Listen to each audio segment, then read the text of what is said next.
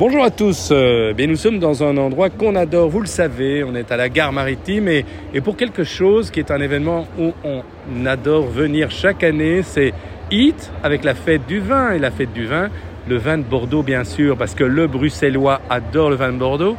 Il y a pour tous les goûts, tous les palais et on a la chance d'avoir celui qui, qui coordonne pas mal de choses. C'est le porte-parole du CIVB. C'est quoi le CIVB Un drôle de mot, mais on sait qu'en France, il y a plein d'abréviations évidemment. Mais c'est simple.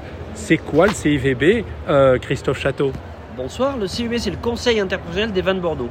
C'est l'association qui regroupe les 5000 vignerons de Bordeaux et les 300 négociants. Alors, bon, ça fait pas mal de boulot et il y a une mission claire. La mission, c'est quoi? On a trois missions principales. Euh, piloter l'économie avec les volumes produits et les volumes commercialisés, euh, développer la recherche pour améliorer la qualité des produits. Et aujourd'hui, on investit énormément sur tous les sujets de développement durable et même de RSE. Et puis le troisième sujet, c'est le principal en termes d'équipe et de budget. Et c'est ce qu'on est venu faire ici euh, ce week-end à Bruxelles. C'est développer la communication et le marketing sur les vins de Bordeaux pour inciter les consommateurs et les acheteurs à consommer Bordeaux.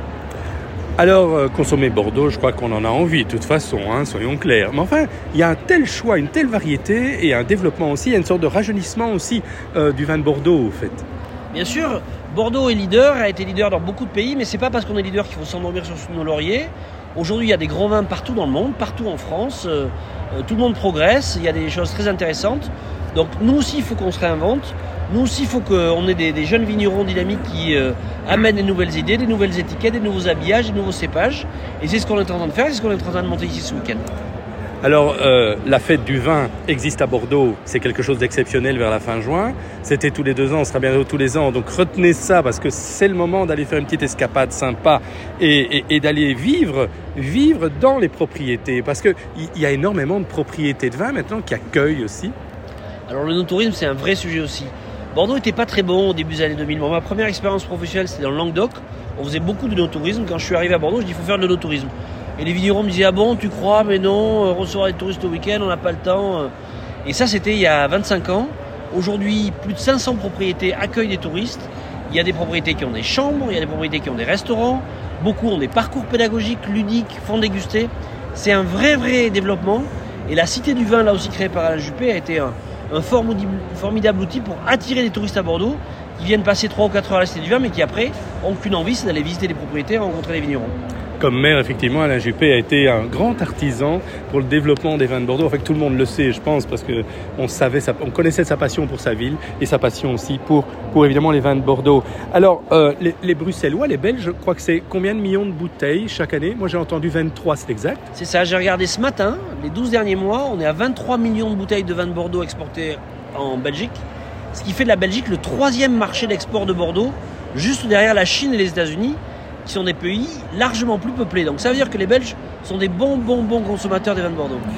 Et alors il y a l'actu actuelle. Maintenant, que se passe-t-il? C'est la fin des vendanges, je ne me trompe pas. Et alors, cette fin de vendange, euh, le, réchauffement climatique ne pose pas un problème euh, est positif et négatif, dites-nous Les deux. Alors, on n'est pas tout à fait euh, fini les vendanges. Je pense qu'il reste encore une dizaine de jours pour terminer notamment les Cabernet Sauvignon rouges et les sémillons pour nos licoraux, les grands licoraux de Sauternes, de Cadillac, de Barsac. Euh, ces dernières années, le réchauffement climatique a plutôt été une bonne nouvelle pour le vignoble, parce que dans les années 60, dans les 70, le raisin mûrissait pas tous les ans. Et donc on faisait euh, un bon millésime tous les 4 ou 5 ans. Avec le réchauffement climatique et les 1 ou 2 degrés qu'on a gagnés, le raisin mûrit tous les ans, fait des très bonnes choses. Et euh, je m'amuse à annoncer le, millésime du siècle presque 3 années sur 4 ou 3 années sur 5.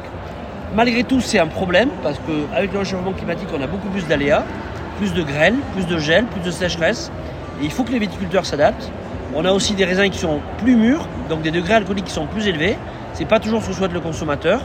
Donc il faut qu'on adapte nos méthodes culturelles et qu'on adapte nos cépages à ce que le climat nous donne aujourd'hui et qu'on ait bien en tête qu'il faut tout ce qu'on travaille pour essayer de limiter ce réchauffement climatique parce que sinon on va abîmer cette belle planète.